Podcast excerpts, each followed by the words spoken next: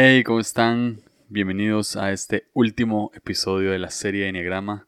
Ah, muchísimas gracias. De verdad, muchísimas gracias por...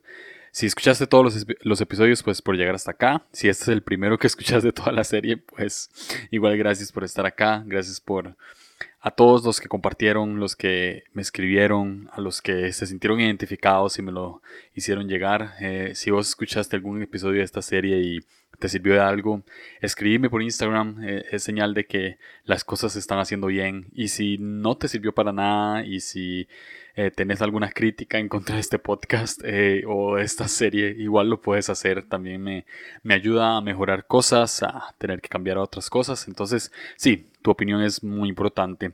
Entonces, nada, este es el último episodio de la serie Enneagrama. Hablamos sobre las virtudes eh, de Dios en cada eneatipo, cómo se ven las cualidades de Dios en cada eneatipo. Eh, está muy bueno.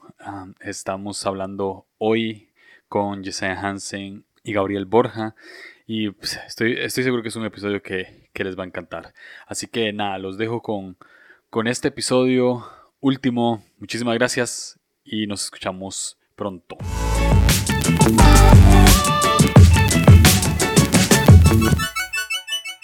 ¿Cómo están? Bienvenidos una vez más a Línea Curva. Es la segunda vez de Gabriel, es como la quinta de Yesaya, pero estoy muy emocionado que estén aquí. Este, no creo que necesiten presentación, pero no sé si quieren saludar a la gente.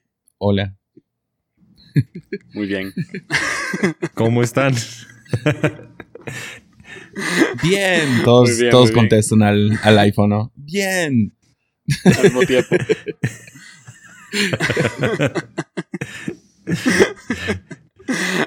Ahí metes, las risas aquí falsas, así como detrás. Sí, así. sí total. Eh, um, eh, este es el último episodio de, la segunda serie de Enneagrama que estoy haciendo. Y quería enfocarlo en, en todo esto que mucha gente habla de que el Enneagrama es una descarga divina algunos no lo creen así, algunos nada más piensan que es solamente una herramienta que salió. Y leyendo un poco sobre el origen de dónde sale el símbolo del Enneagrama y demás, un, un mae ahí que se llama Gurdjieff eh, fue, es el que, la persona que trabajó el símbolo a, a esta vida moderna. Y habla acerca de las tres partes que trae el símbolo del Enneagrama. El círculo, que sería como el mandala universal, eh, que representa a Dios el triángulo que eh, en las tres fuerzas de, las principales religiones representa una trinidad. En el caso del cristianismo, pues Padre, Hijo, Espíritu Santo.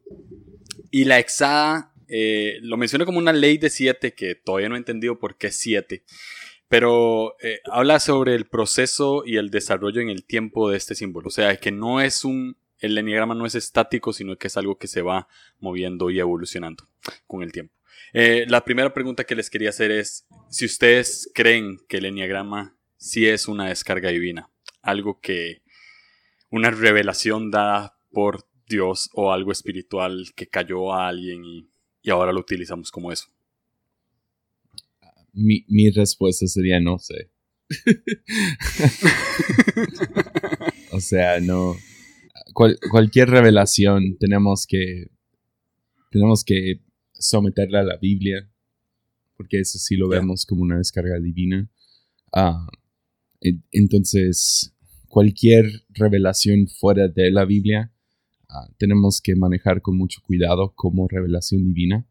Ah, o sea, tiene que ser sometido a la Biblia y en ese proceso, pues no, o sea, hay muchas cosas que yo podría meter a la Biblia de, ah, mira, pues este persona esta persona en la Biblia es tipo esto o lo que sea.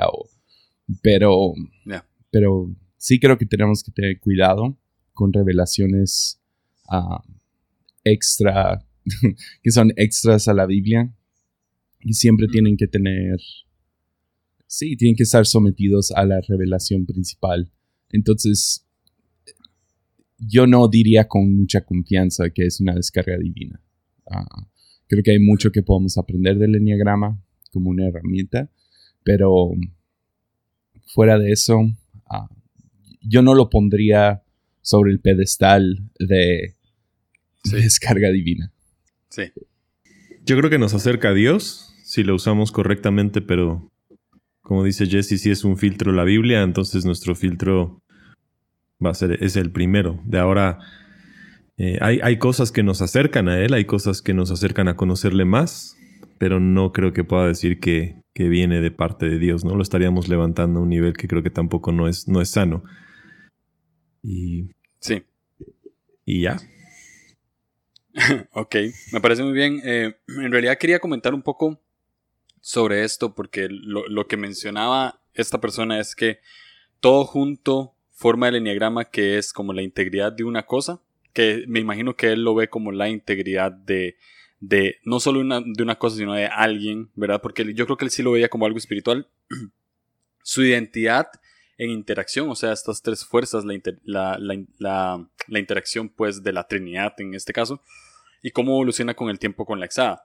Ahora, eh, se, dice, no, no sé, creo que esto es de un libro de Richard Rohr que no he leído, pero se dice que, que la Trinidad sí se muestra un poco o, o, se puede relacionar o asociar con las triadas del Enneagrama que eh, el 8, 9 y 1, que es como la triada del cuerpo, el impulso, eh, haría como más referencia al Hijo, que el 2, 3, 4 haría más referencia al Espíritu y que el 5, 6, 7 hace más referencia al Padre. ¿Cómo, cómo verían ustedes eso? Ya, ah, primeramente estoy buscando el nombre de, ah, de la primera persona que yo escuché eso y creo que es original a él. Es el doctor Jerome Loop. Uh, él, él es un neurocientífico ah, y, ha tratado de, crear una base más científica al, al enneagrama ah, usando los patrones de cerebro y cómo nos cargamos de derecha, izquierda y ¿cómo se llama? la parte de atrás ah, y cómo el enneagrama funciona perfectamente con cómo funciona el cerebro. Entonces él, él está trabajando en un libro que no, no sé cuándo va a estar disponible, si a lo mejor ya está disponible, pero no estoy seguro. Jerome Lube. Y ah, él fue la primera persona que yo escuché haciendo esa, esa comparación de, de Padre, Hijo, Espíritu Santo y, y, ah, y se me hizo fascinante. Ah, él, él, también es tipo discípulo de, de Richard Rohr, a lo mejor al que la mayoría de toda la literatura del enneagrama actual apunta a Richard Rohr. Um, pero sí, eh, entonces no sé si es de Richard Rohr. Uh, sé que eso no, no, está muy prevalente en el libro, pero definitivamente es, es uh, Dr. Jerome Lube. Uh, él, él, estaba hablando de, de eso y está, está, está, muy fregón. a mí me encantó él describiendo al, al, hijo como la parte del cuerpo del enneagrama, el, el, el, gut, ¿no? El, el estómago. ¿Cómo, ¿Cómo, es en español? Se me va. Las vísceras. Las vísceras. Sí, las vísceras. Y luego tienes al Espíritu Santo del lado relacional, alma, y luego tienes a, al Padre como, como todo lo que es cabeza. Entonces está muy bueno. No me acuerdo de la pregunta, pero. ¿Cómo, cómo, podemos, cómo, cómo, cómo se ve um, ¿Cómo, se vería al hijo en 8, 9 y 1? ¿Y por qué, por qué hijo no se podría ver en 2, 3, 4? O sea, ¿qué, qué, habrá pensado él al poner eh, hijo 8, 9 y 1? Además de ser como cuerpo. Pues tienes el lado como uh, pues, las vísceras, ¿no? El, cuerpo. ¿Y quién representa mejor el cuerpo dentro de la Trinidad? Pues Jesús, el verbo se hizo carne. Y puedes ver mucho, pues muchos hablan del 8 como un como el que reta, pero o lo, o lo asocian con enojo y se van directo a la historia de cuando Jesús volteó las mesas, pero a mí rara vez me gusta comparar el enneagrama con, o sea, buscar el, el eneatipo de alguien basado en, en el pecado. y no estoy diciendo que Jesús pecó, e, estoy diciendo lo opuesto. Uh, gente dice, ah, es que se enojó y volteó las mesas, por eso es un 8 cuando realmente el 8 es alguien que viene para retar el status quo, ¿no? Entonces, podemos pensar muchas veces que, que Jesús vino para, para pelear contra el status quo, específicamente ah, lo vemos como sanando gente en, en, el sabático, que Jesús sabía lo que estaba haciendo.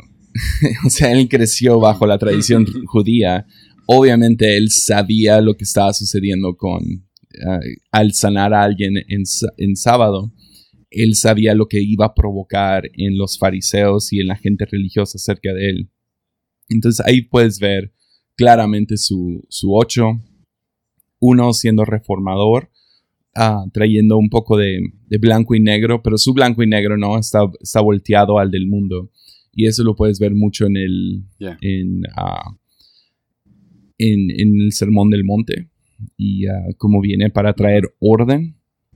Y porque, bueno, su orden está volteado, ¿no? Pero volteado al, al de este mundo pero viene a traer orden. Y en 9 puedes ver cómo con una sola palabra ah, puede, puede disipar el argumento.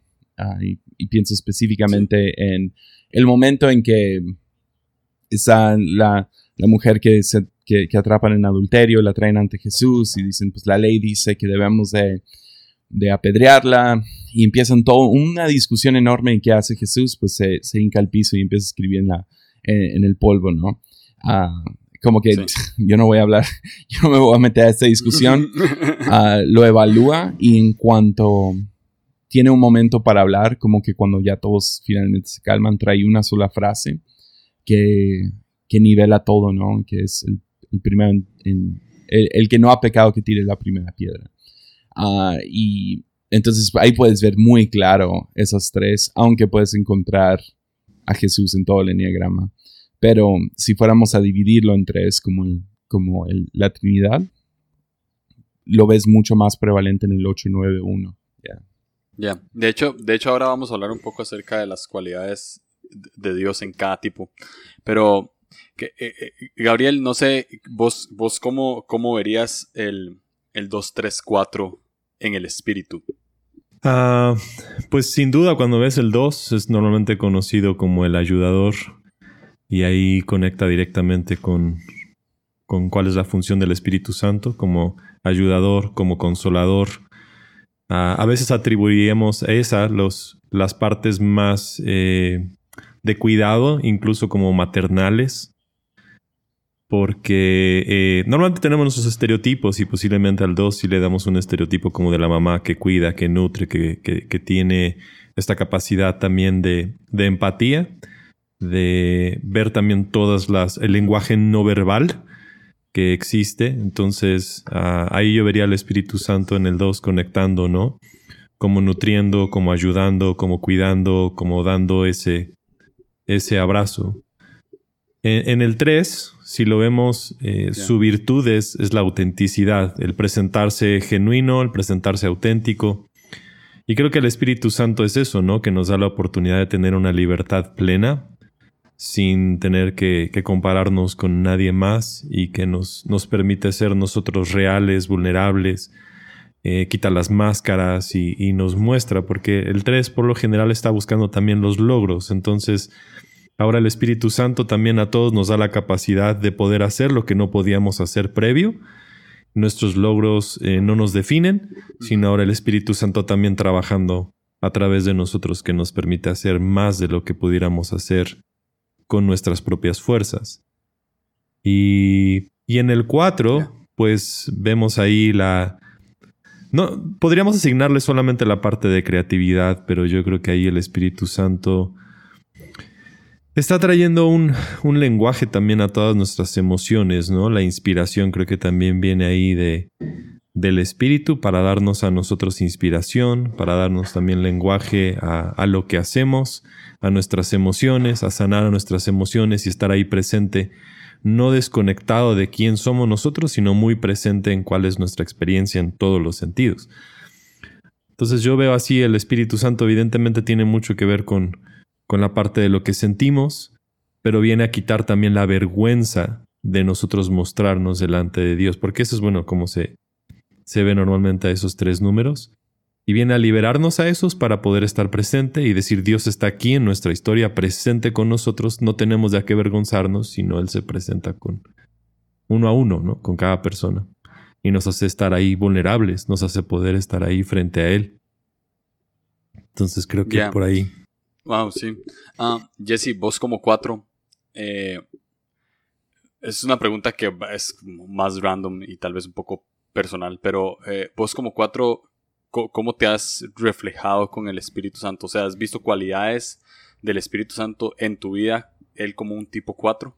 Ya, lo, primero que, que cuando estaba escuchando a, este doctor hablar de eso, uh, lo primero que vino a mi mente fue, uh, en la Biblia no encuentras a nadie que dice, el Espíritu Santo nos dijo esto.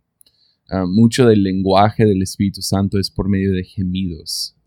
¿Y qué significa eso? Hay como que un tono, hay un, un sentimiento. ese es, de hecho, ese es el, el lenguaje que usan se sintió bien, ah, había un sentimiento detrás. Y ah, no sé, siendo, siendo un 4, creo que una de las cosas que, uno de los regalos es que hay, hay cierto discernimiento, ¿no? Al, al, a, la empatía y el estar tan conectado con emociones, puedo, puedo entrar a un cuarto y sentir que algo está raro con, la gente que está alrededor. Y podría ponerme muy espiritual y decir, ah, es, es que es un don de discernimiento y puedo entrar a, un cuarto y sentir la energía de gente y sentirla. Pero creo que es más, es, es, ese lado del cerebro, ¿no? Que, que estoy más empático, estoy más al tanto, estoy más alerta a los, a los sentimientos que hay. Y el lado gemido tiene mucho sentido para mí porque hay muchas veces que siento algo, más no tengo el lenguaje para eso. Ah, no, no, no, sé cómo describirlo, no sé cómo decirlo. Estoy más de... Sé que hay algo mal, pero no sé qué está mal, ¿entiendes? Ah, sé que algo está bien, pero no sé por qué. O sea, he, ah, grabado episodios en, en Armadillo donde voy a, no sé, 30 minutos grabando y no siento que dije nada mal, no siento que, que mi ritmo estaba mal, simplemente llega un momento donde es como, no, algo estaba mal y no tengo el lenguaje para decir esto es, no lo puedo apuntar, nomás se siente raro. Y, y sí, o sea, ha habido veces que lo ignoro y no lo dejo pasar y, uh, y me he dado cuenta, no, sí tenía la razón, había algo mal en esa junta, había algo mal con esa predicación ya hasta después voy desarrollando ese, el lenguaje para poder decir por qué. Entonces, por ese lado, o sea, suena raro decirlo, pero me identifico con ese, con ese aspecto del Espíritu Santo, ¿no? De, de habla en gemidos, habla en, no hay un lenguaje específico, sino es más basado en sentimientos. Y uh, siento esto, siento lo otro. Y yo sé que hay gente del, de los otros ocho eneatipos que dirían, no, pero es que no puedes vivir por sentimientos. Ah, pero, pero es inevitable para mí. Lo siento, o sea, los, literal, lo siento. y uh, esa, es, la manera que, que, que funciona mi, mi, persona, mi alma, mi, mi mente. Es, es, estoy muy basado en eso y por eso me identifico tanto con Jeremías cuando dice que tiene una palabra dentro de él que no puede contener. Es como hay una emoción y él lo describe como un ardor en los huesos y me, me, identifico con eso. A veces hay un ardor y tengo una palabra o tengo alguna algo que decir, pero no sé qué decir, no sé cómo decirlo, no sé cómo, no sé, hay, hay un sentimiento y a veces sí se siente como un ardor en los huesos. Mm. Es, interesante porque ahorita que estás hablando eh, me acabo de percatar que, que Borja es un 5, forma parte de la triada del, pensamiento, que ya vamos a entrar en esa parte del Padre. Vos sos un 4 que entra en la entrada del espíritu. Y yo soy un 9 que entra en la parte del cuerpo. Y soy demasiado impulsivo. y tal vez unos se muevan por sentimientos, otros se muevan por por pensamientos, o sea, razonan muchísimo más. Creo que el 5, 6, 7 son los que más piensan las cosas. Yo no pienso. Y, tampoco siento. Simplemente voy. O sea, a lo que me llega voy. Pero, pero he visto eh, algo que dijiste al principio, Jesse, es que eh, es bueno definir al eneatipo de una persona por sus virtudes y a veces cometemos el error de, de solamente verlo por las cosas malas que tiene o por su pecado, entre comillas. Y em, algo que yo me, me sentía muy identificado con Jesús es, es con esta parte de solamente no hablar durante un periodo de tiempo y después dar solo una palabra que trae balance. Eh, eso es mi mejor versión, obviamente. Eh, mi mejor versión creo que lo he visto mucho. Ahora, pasando a la parte racional, donde está esta persona dice que está el padre, 5, 6, 7. Borja, ¿cómo, ¿cómo, lo ves ahí? Eh, ¿Por, qué le ponen, ¿Por qué le ponen padre al 5, 6 y 7? Bueno, en el caso del 5, eh, hablaré también de manera personal. Creo que el padre nos da una estructura, una cierta, eh, un buen balance entre, entre disciplina, desarrollo, que permite que la gente también pueda ser libre, ¿no? Entonces, para, para mí, como yo lo veo, es la iglesia tiene que tener un cierto orden, tiene que tener una cierta estructura, tiene que tener ciertas cosas que la hagan, pero que sea libre y que sea funcional. Entonces, yo creo que todos hemos visto una carencia de, de padres, ¿no? En, en, nuestras sociedades, en, cómo no tenemos la afirmación. Y creo que ese es el regalo, ¿no? De estar con una persona que te pueda afirmar, que te dé una cierta... Si necesitas como límites, necesitas barreras, necesitas un lugar donde puedas tener, pero estos a la vez también te dan la libertad que necesitas. Yo lo he visto para mí ver que, que Dios no está intentando nada más copiar a todos con lo mismo, sino nos da un entorno de libertad, pero también que tenemos una estructura que es congruente, que es coherente, que funciona para que nos podamos desarrollar dentro de ese espacio. Entonces los cinco creo que tenemos esa habilidad de, de crear buenos planes, de crear buenas cosas que funcionen, pero al mismo tiempo es como todo puede pasar y, y podemos soltarlo. Entonces podemos tener una iglesia que tenga estructuras que, sea, que sanen, que permitan que la gente se sienta bien recibida, que veamos lo que se dice sin decir, que veamos que tenga buena cultura, que veamos todo esto que da la estructura necesaria para una libertad.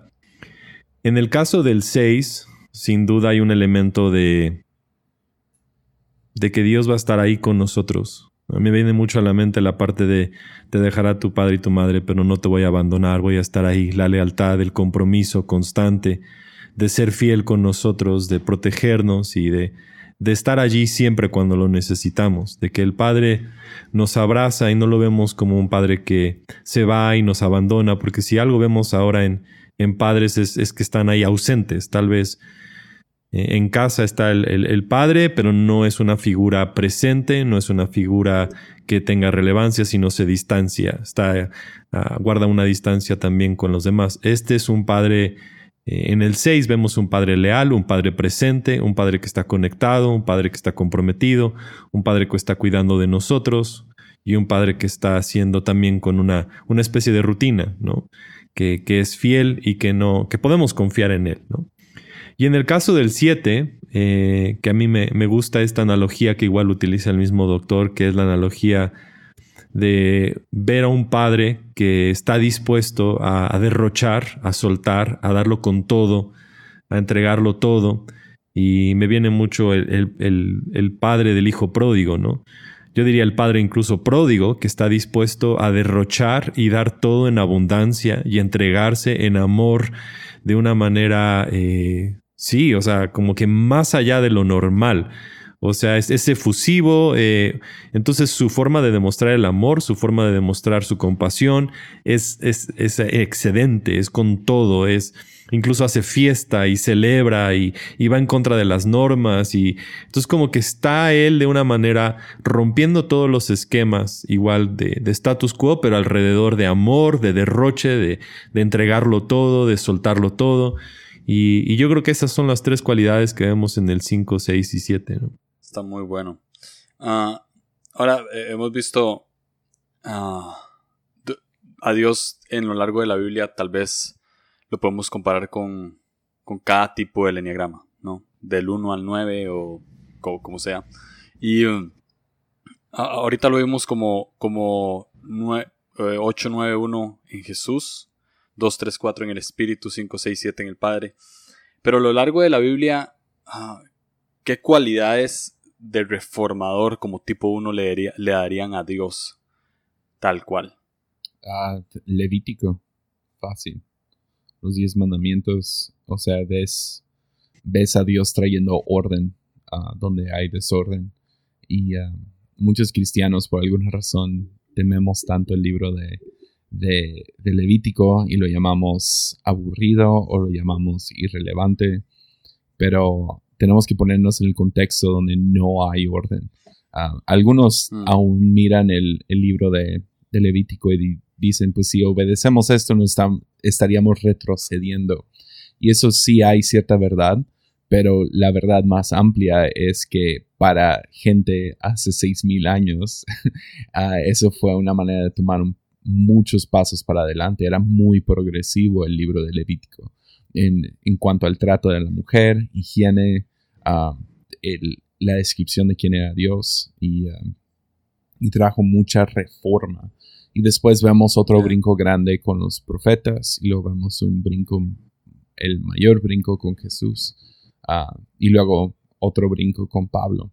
Entonces lo ves constante, ves, ves, a Dios reformando, no porque dejó mal la vez pasada, sino sigue, sigue trayendo, atrayéndonos al jardín de Edén de vuelta, ¿no? Nos sigue llevando de vuelta a su presencia y para eso uh, tiene, que, tiene que haber cierta progresividad a su, a su y reformación entonces aún puedes verlo en años actuales, ¿no? Cada 500 años hay algún tipo de reforma de la iglesia, que ahorita estamos a 500 años, entonces a ver si esta pandemia va a traer cierta reforma a la iglesia, a la tecnología, todo esto, estamos todavía, estamos en los inicios de a lo mejor otra reforma de la iglesia y uh, la era de información, todo esto, que, que, o sea, tú y yo podemos sentarnos y googlear lo que queramos. Entonces, puedes ver a Dios en la Biblia trayendo reforma vez tras vez, pero todavía lo ves haciéndolo. Entonces eso es, eso es muy emocionante. Y, en justicia social también, o sea, vemos que el, cuidado también de los pobres, el, eh, también la dignidad a la mujer, o sea, vemos ahí también algo de, del medio ambiente, este, esta necesidad de justicia social también yo creo que ocurre desde, desde esa postura, ¿no? De, Dios mostrándose y hablándolo desde el principio, de cuidar la tierra de los siete años, como está en Levítico, de darle descanso a la tierra, de dar esos espacios, ¿no? Creo que ahí viene mucho de, esto que ahora parece ser moderno, pero que ha estado en la Biblia desde hace. Borja está en izquierda y tiene que meter su política a la Biblia. Ah. Ah, yo lo comprendo y lo apoyo. Eh, eh, es curioso porque eh, si hay una profesión que le podemos dar, conozco muchos unos que son abogados, obviamente. Y eh, va por esto, más que todos los que son, el, hay un subtipo que es el verdadero reformador. Y mi tía es una de esas uno que son abogadas. Tengo otra tía que también es otra uno que es socióloga. Y lo curioso es que tienen que estudiar el libro de Levítico en su universidad. Por lo menos mi tía tenía que estudiar el libro de Levítico en su universidad porque son las primeras, una de las primeras leyes registradas. Entonces creo que dieron en el clavo con Levítico porque definitivamente es algo que hace balance en la justicia y demás. Ok, entonces eh, ese sería el tipo 1. ¿Cómo, ¿Cómo vemos a Dios como ayudador, como tipo 2? Dale, Borja. Wow. Ah, no lo había como meditado previo, pero ahorita justo que lo mencionaste me vino eh, el Salmo, Él es quien, quien levanta mi cabeza, Él es quien me ayuda, Él es quien... Eh, esta, esta acción de, de levantarnos cuando estamos caídos, de, de, tomarnos, de volver a estar ahí con nosotros y, sin duda creo que vienen todos estos elementos como mencionaba hace ratito más, eh, diríamos, femeninos, si los queremos llamar, de parte de Dios que nos muestra, que nos abraza. Entonces creo que cada uno de esos versículos donde muestra a Dios, ¿no? Cuidando, nutriendo, encargándose de, abrazarnos, creo que son donde yo vería a, Dios mostrando eso.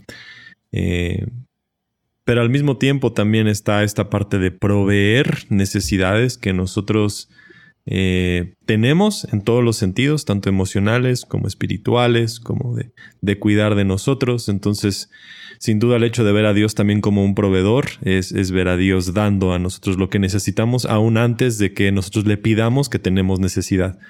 Entonces, ese pasaje también de Él conoce lo que necesitas antes de que le pidas, me recuerda mucho a, ese atributo de, de Dios. Jeremías describe a Dios como Rasham, que significa ah, vientre y compasión, ah, dándonos a entender que Dios tiene vientre. Jeremías también entra toda una onda donde habla acerca de, cómo nos, o sea, Dios nos carga como, como niños. Ah, o sea, lo ves vez tras vez en, pues, el Shaddai es un nombre femenino, Shah es ella, y en, en, ella encuentras cada día. ves que hay otros pasajes que hablan acerca de los pechos y de Dios y cómo nutre, cuida, protege, provee. o sea, ves mucho, mucho feminidad, o sea, ves mucha feminidad, feminidad en Dios y uh, definitivamente se encuentra en todos los salmos y luego en Jesús también lo puedes ver como, como cuida de su gente, cuida de los, de los, de, de los cinco mil que tienen hambre. Ah, en, esencia, podrías decirles, cocina una comida. Uh, ves a Dios cuidando a su, a su pueblo en el desierto. Y ya hay, hay, mucha, o sea, trae consuelo, nutre, cuida, es proveedor. O sea, lo ves vez tras vez en, toda la Biblia. ya Sí, la generosidad de Dios creo que sale, saldría más de un como del tipo 2 también. Ah, esto me gusta. Como triunfador. Como el tipo 3. Mm. Como triunfador, pues lo ves a Isaías cuando entra al templo, ve a Dios sentado sobre un trono. Los salmistas describen a, Dios como, como rey vez tras vez tras vez, como guerrero fuerte, como, como ejemplo a seguir, ¿no? Ah, en Jesús puedes verlo, puedes ver ese lado, pues en la cruz, yo, diría, ah, en la cruz y en la resurrección. Ah, y sí, o sea, puedes ver, ya esos son los primeros que vienen a mi mente. He estado dejando que Borja hablara primero para yo pensar mientras él está, mientras él está hablando. Pero esos serían los, los más obvios. Eh, o sea, Dios como rey, Dios como comandante de un gran ejército, Dios como triunfador, o sea, lo ves vez tras vez. Yo, yo, también vería la otra parte de Dios tomando a una persona que no tenía nada como Gedeón y entregándole la capacidad de poder ser ahora victorioso. Y él siendo el que vence y haciéndonos a nosotros vencer. Eh, porque sin duda como que la primera interpretación sería nosotros venciendo o Dios venciendo, pero también ahora Dios a nosotros, porque yo creo que un, un tres integrado toma a otras personas y las hace también vencedoras. Entonces, sí, todas esas batallas que están en el Antiguo Testamento, donde realmente por la guianza del Espíritu Santo, la guianza de la voz de Dios, de su Espíritu, dándonos una victoria, ¿no? En el caso de Gedeón, en el caso de David, muchas de ellas, ¿no? Y siempre consultando primero a Dios para poder obtener la victoria y para poder ser Él quien pelea nuestras batallas. Eso me viene a la mente. Muy bien. Ah, yo también pensé en la cruz y la resurrección, o sea, como en la constancia de llegar hasta allá y seguir y la constancia que tiene todavía. Ah, ahí se ve bastante. Ah, como artista o como individualista o como cuatro. Las cualidades de un cuatro. ¿Sabes? Deja digo esto. Yo nunca veo cuatros como artistas. Eh, eh, es, me hace la manera más superficial y creo que mucha gente piensa que porque son artistas ah, son cuatros. mi esposa es, es, una es mucho mejor artista que yo Ah, en todos los sentidos. Es música, es, ella, o sea, es música, ah, ella es artista literal de pintar, ah, es, es, artista en todas, le, encanta la decoración de interiores y, y ella pasa mucho más tiempo en Pinterest que yo.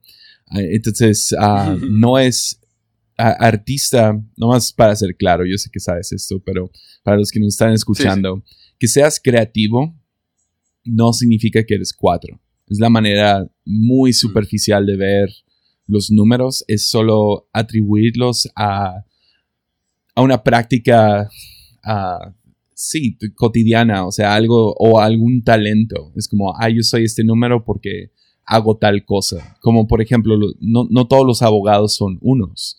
A lo mejor unos funcionan mejor para ser abogados, pero no necesariamente porque eres abogado significa que eres un uno. De la misma manera, creativos, no necesariamente porque eres creativo, piensas diferente a los demás ah, y eres creativo, no significa que eres cuatro. Qué, qué feo ser un cuatro sin tener esa expresión artística. Sin embargo, no es, no es regla, ¿no? Entonces, ah, más que nada, yo veo el lado, ah, estando en, o sea, viendo los atributos del 4, creo que el atributo más grande que un 4 tiene es la empatía. Que puede sentir lo que la persona a un lado siente. Entonces, eso lo puedes ver en Jesús. Él llora por Jerusalén, él llora por Lázaro. ¿Qué necesidad había de llorar por Lázaro? Si él sabe que lo puede resucitar en, o sea, en unos minutos lo va a resucitar. Sin embargo, siente la emoción que hay en el área y lo vive. O sea, no lo niega, no nomás lo siente y trata de, ah, traigo la solución. No, sino vive el momento. Y eso es algo que, eso es algo que, ese versículo Jesús lloró. Ah, yo sé que muchos se lo saben de memoria porque es el versículo más corto de toda la Biblia. Ah, sin embargo, para mí, esa frase, Jesús lloró, y Jesús lloró dos veces que tenemos, bueno, tres. Ah, lo vemos llorar cuando, cuando Lázaro muere. lo vemos llorar cuando va entrando a Jerusalén, llora por, por Jerusalén, el pueblo que, o sea, que vemos en, toda la historia de la Biblia, que Dios es como su favorito, ¿no? Y luego uh, llora, llora, suda lágrimas en Getsemaní, ¿no? Y uh, estoy seguro que Jesús lloró más veces, pero esas son las que tenemos documentadas. Si, si, no me equivoco, son solo esas tres. A lo mejor hay uno o dos más que no, no vienen a mi mente. Pero esa empatía de parte de, lo divino, de Dios, por medio de Jesús, es, es increíble. Literal, o sea, es, es difícil de creer que, Dios llore, que Dios se empatice, que Dios se someta al tiempo de esa manera para estar con aquellos que, aman. Entonces también uh, nomás para ser claros, cuando dividimos, eh, siempre tengo mucho miedo con dividir la Trinidad así. Como que, ah, el Espíritu Santo hace esto, Dios, ah, Dios Padre hace esto y el Hijo hace otra cosa. Ah, siempre me siento medio, no sé, ah, extraño con eso porque siento que Dios nunca se divide de esa manera. O sea, Dios es tres en uno, uno en tres. Y creo que le duele cuando lo examinamos en, en tres partes en vez de como uno solo. Porque ves, en la cruz estaba sometido, está, vemos al Padre, Hijo y Espíritu Santo crucificados, no nomás a Jesús. Están siempre unidos, están siempre sincronizados y uh, entonces, si en Jesús algo es real, si algo es cierto de Jesús, es cierto de toda la Trinidad. De la misma manera, si encontramos, si es cierto del Espíritu Santo, es cierto de todos.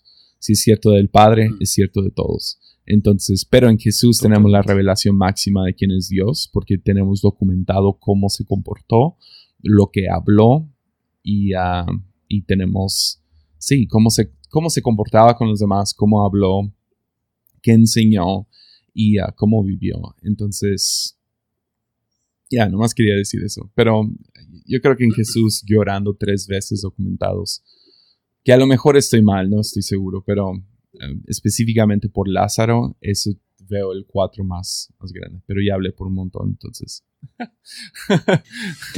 no.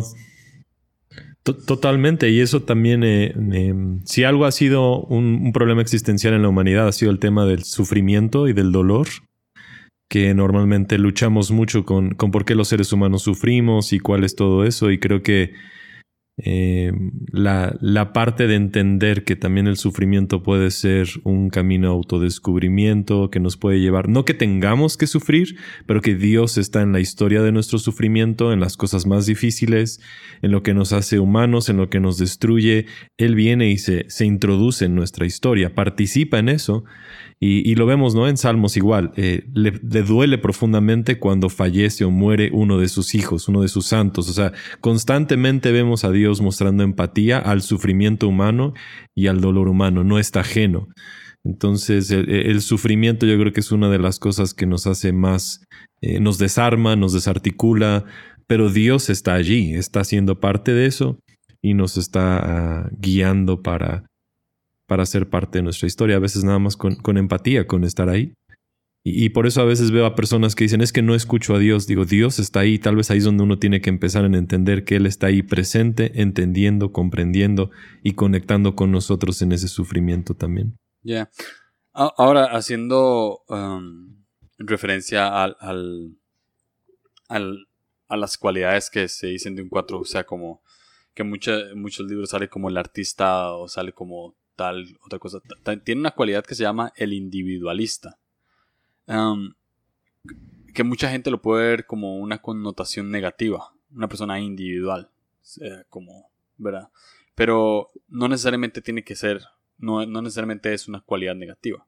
¿Por, ¿Por, qué creen, es algo que yo desconozco un poco, ¿por qué, por qué creen que se llama el 4 el individualista? ¿Es por este, es por este deseo básico de ser único o tiene que ver mucho más con otra cosa? Yo diría que es porque no quiere, el 4 no quiere estar, ah, no lo quieres, no quiere ser etiquetado y no quiere estar dentro de una caja. Y eso es muy claro con Dios también. O sea, Dios...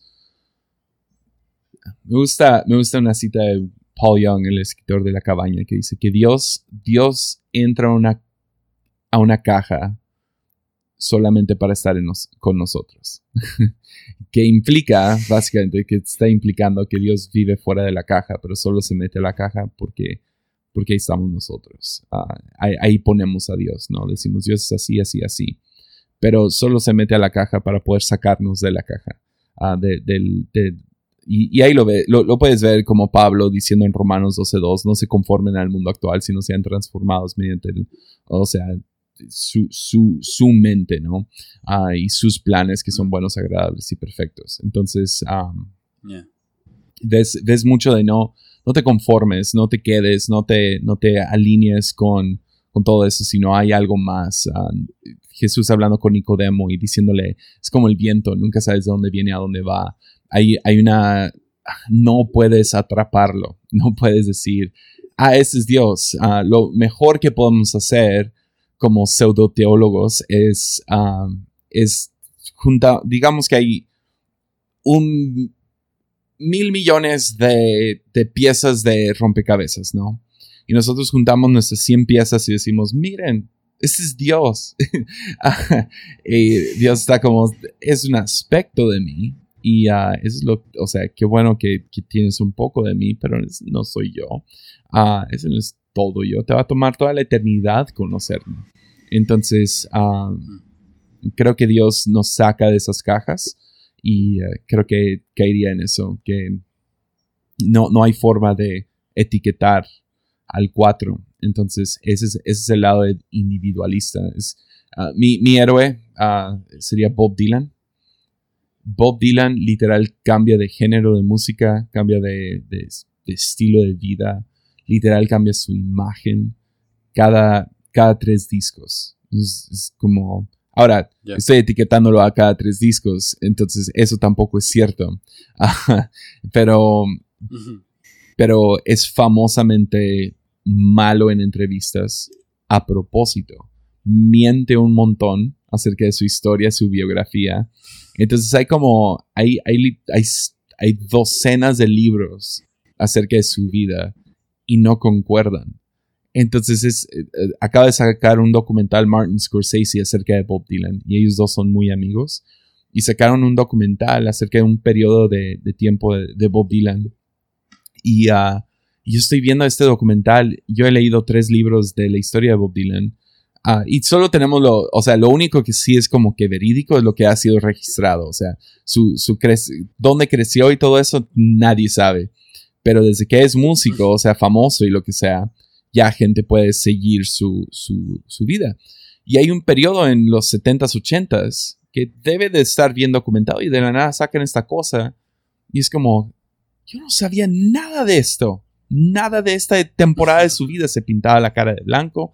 Había, había visto algunos videos, pero, pero no me sabía esta historia. Y luego me doy cuenta justo al final. No, todo es mentira. Grabaron un documental falso Martin Scorsese y Bob Dylan en los 70s y se esperaron 40 años, casi 50, para sacarlo en Netflix. Y uh, ese es un 4. Es alguien que sigues tratando de, etiquetar y te la siguen volteando, te la siguen, te siguen teniendo en misterio. Entonces, uh, sí siento ese aspecto en Dios, que hay un misterio. Um, trata de etiquetarlo. Buena suerte. Sí, totalmente. Ah, ok, sí. Ahora hay que seguir con el que, con el que va al 5. Eh, Dios como investigador, como las virtudes de un tipo 5. Como ya, la, perspectiva que yo tengo acerca de Dios desde, la, desde el punto de vista de un 5 es toda esta parte estética de, de crear, de, de, darle, porque no solamente como un investigador, sino como aquel que ya creó el universo y que todo tiene una congruencia, todo tiene un sentido. Entonces me, me gusta la respuesta que vemos en Job de Dios de decir, bueno, ¿quién hizo todo esto? ¿Quién está detrás de, de cada uno de los detalles, de las peculiaridades acerca de cómo somos, de cómo estamos formados, de cómo está formado nuestro cuerpo, de cómo estamos nosotros creados, de, de quién hizo todas estas fórmulas, porque yo creo que sin duda nosotros nos pone como el ir descubriendo quién es Dios cada día en, las, en los detalles de la vida, en las cosas más a lo mejor ordinarias, en, en los amaneceres, en los atardeceres, en, en, cómo nuestro cuerpo está formado. Entonces, todo eso para mí está apuntando. Entonces, lo vemos en, en, ¿no? Yo te vi desde el embrión, mis ojos vieron, te formé, he contado cada uno de los cabellos que tienes y, y esta parte de atención a detalles de cómo somos y de Dios mostrándose en nuestra vida es lo que a mí me, me inspira, me apasiona ver que Dios está ahí ¿no? Incluido en cada uno de esos detalles y puntos. No, muy bien. Jesse, no sé si vos ves algo, alguna cualidad de 5 en, Dios. No, eso, la estética y estructura, más que nada. Uh, cinco son, son la gente más estructurada que conozco. Ah, hay, hay, cierto orden, convicción a todo lo que hacen y puedes ver eso en Dios, definitivamente. Ahora, como un tipo 6, como el leal. Ya, o sea, eso lo puedes ver desde la cruz a el, hasta, o sea, Oseas. ves ves uh, el corazón de, de, Dios en, en toda la Biblia. Es, es, la razón que tengo, tengo un problema con gente no queriendo ser seis. en mi opinión, es es el mejor número. Es, o sea, es la persona más leal, pero al mismo tiempo sí tiene un poco de rebeldía en contra del status quo. Y ah, no sé, a mí me encanta ver la lealtad de Dios en, todo, en toda la Biblia. Eh, eh, para mí es como no hay, no hay un específico porque lo puedes encontrar en cada libro. Es esa lealtad sin condición que Dios tiene hacia el ser humano de, estoy con ustedes y vamos a salir de esta. Y voy a, voy a, voy a obrar por ustedes. Y todo esto sin merecerlo nosotros, ¿no? Pero o sea sería el más claro ejemplo en el Antiguo Testamento y en el Nuevo, pues Jesús, o sea, dando su vida por sus amigos, por su gente, por la humanidad. Y es, es, ya, o sea, ¿qué, ¿qué, seríamos sin la lealtad de Dios? Ya, yo, creo que, que, se, que se ve incluso hasta en sus dos versiones de fóbico y contrafóbico. Ya. O sea, veo a un Jesús como un seis fóbico eh, que va en obediencia al Padre siempre hasta la cruz. Y veo un 6 contrafóbico, que ese, el contrafóbico es el que se menciona como si fuese rebelde. Entonces, como cambiando un poco el juego con, con, el sistema, con la ley. O sea, e, esto de cuando Jesús entra y, tira todas las mesas, puedo verlo un 1, pero también lo puedo ver como un 6 contrafóbico. O sea, veo varias cosas de Jesús como un 6 contrafóbico y fóbico también. Ya, estoy de acuerdo. No sé si Borja tiene alguna cualidad de 6 o pasamos al 7. Breve, eh, la, capacidad de, perdonar y perdonar y decidir ese perdón con nosotros y de lealtad y de seguir luchando por nosotros y yo lo veo como una, una de las cualidades, ¿no? De, estar ahí y de, de, seguir, ¿no? De siempre estar a favor de nosotros y sí, eso es lo único que yo veo, el perdón constante. Ya. Ahora, como un tipo 7, entusiasta, este me encanta, porque no sé. Siento que es como el más divertido y es la versión más divertida de Dios. Ya. Pues uh, Borja ya mencionó el, padre del hijo pródigo. Uh, yo también diría Jesús cambiando agua en vino, siendo su primer milagro. Es está fregón. Ah, creo que, creo que lo excesivo de toda la creación, que no nomás tenemos un tipo de animal, sino tenemos miles y millones de, tipos de animal, tipos de planta, tipos de... O sea, o sea, seguimos descubriendo hasta ahora, la humanidad sigue descubriendo, aún con toda la tecnología que tenemos. Mira el cielo, o sea, todo es...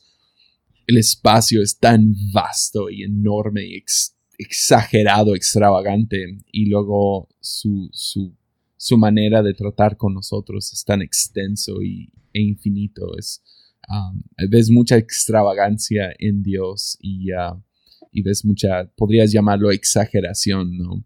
O sea, sí ves momentos donde, ok, el pueblo de Israel solo come maná por un tiempo, pero es en el proceso de llevarlos a una, a una tierra donde fluye leche y miel, donde las uvas son tan grandes que lo tienen que cargar entre dos. O sea, uh, todas las promesas de Dios son exagerados, ¿no?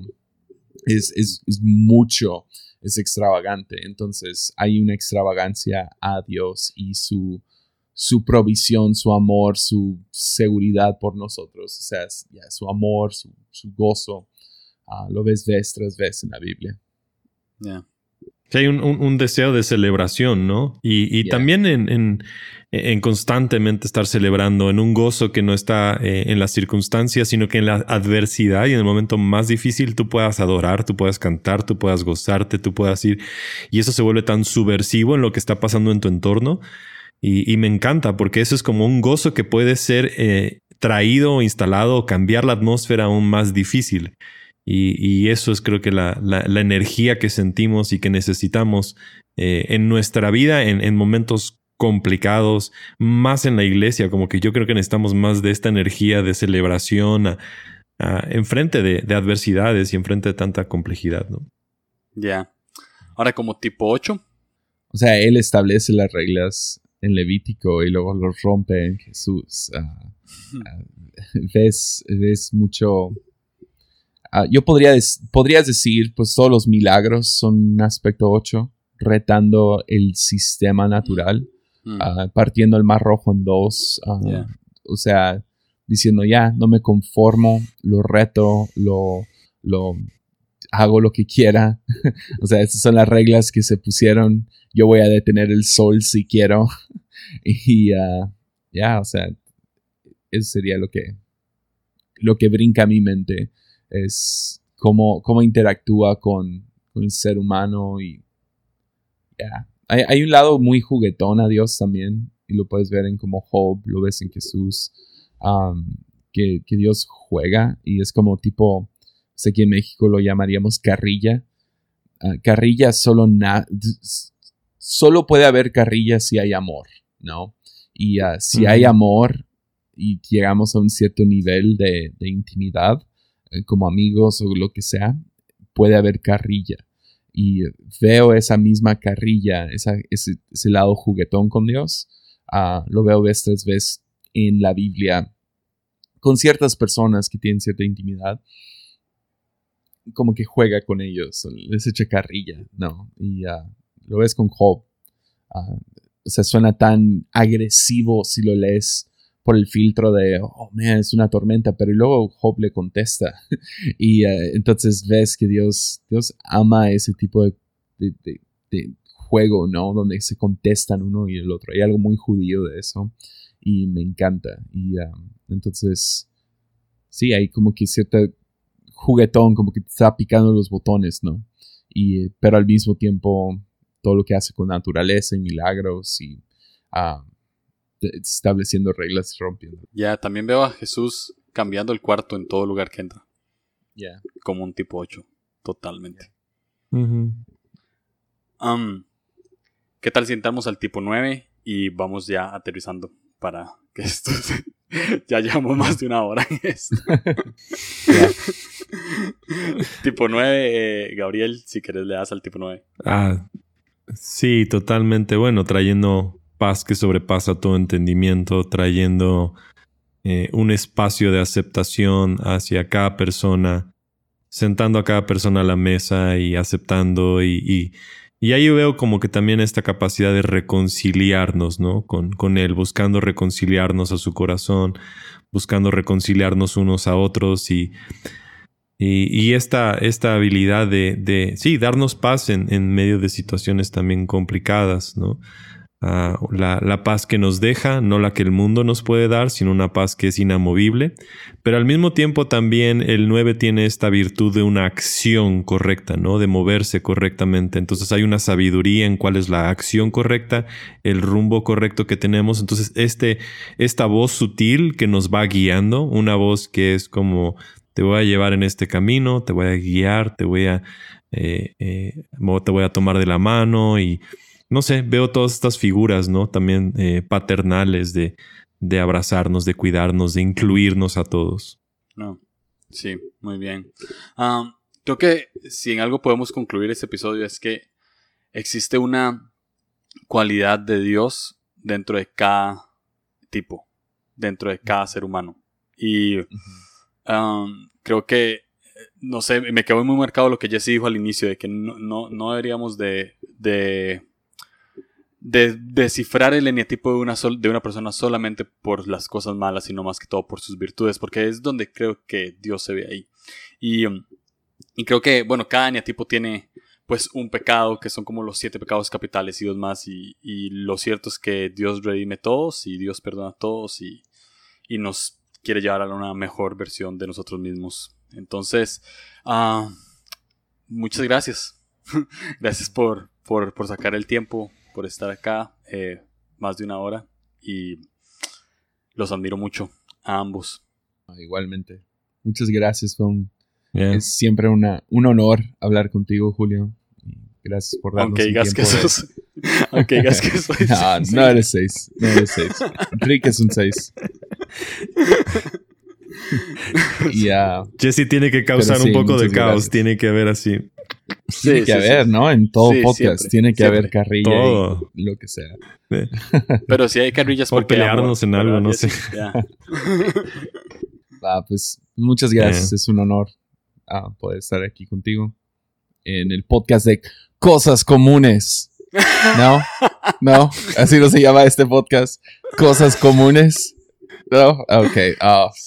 se llama humano. Me equivoqué. Humano. Ya. Ah, man, cuéntales a todos, Borja, por favor. Ya para cuando salga este episodio, ya Humano va a tener eh, ya. episodios. Sí, eh, pues ya, ya tenía el deseo de hace rato y Jesse me ha estado ahí picando también en, poder tener un podcast. Entonces, eh, ya, sí, compártanlo. Ya para esta altura ya, ya está en todas las plataformas. Y gracias, en serio, Julio. ¿no? Ha sido muy chido tenerte aquí en Puebla. Estuvo muy, muy, muy chévere la pasamos bastante bien y, gracias por ser lo que, lo que eres y lo que haces. Y no vino a Tepic. Lo siento, pero sí, sí iré. Te lo Mentiroso. No, no, de verdad. No. sí, sí, güey. Te lo prometo. Va, pues esto fue Cosas Comunes. Ya. Los vemos la próxima semana. Leo es un 3. con nuestros invitados especiales. Leo es un 3. Leo, sí es un 3 y nuestros 18 podcasts por semana. Ah, esto fue. Esto fue Esto la fue. voz que inició todo. O como dice al principio, del instrumento que creó los cielos y la tierra. Ajá. Con el instrumento. No me acuerdo. Lo escucho todo el tiempo y no me acuerdo. Pero bueno. Sí. Eh, sí, esto fue línea curva. Serie Enneagrama, último episodio. Eh, nada, bros, los quiero mucho. Ya voy a dejar de, de grabar. Ánimo.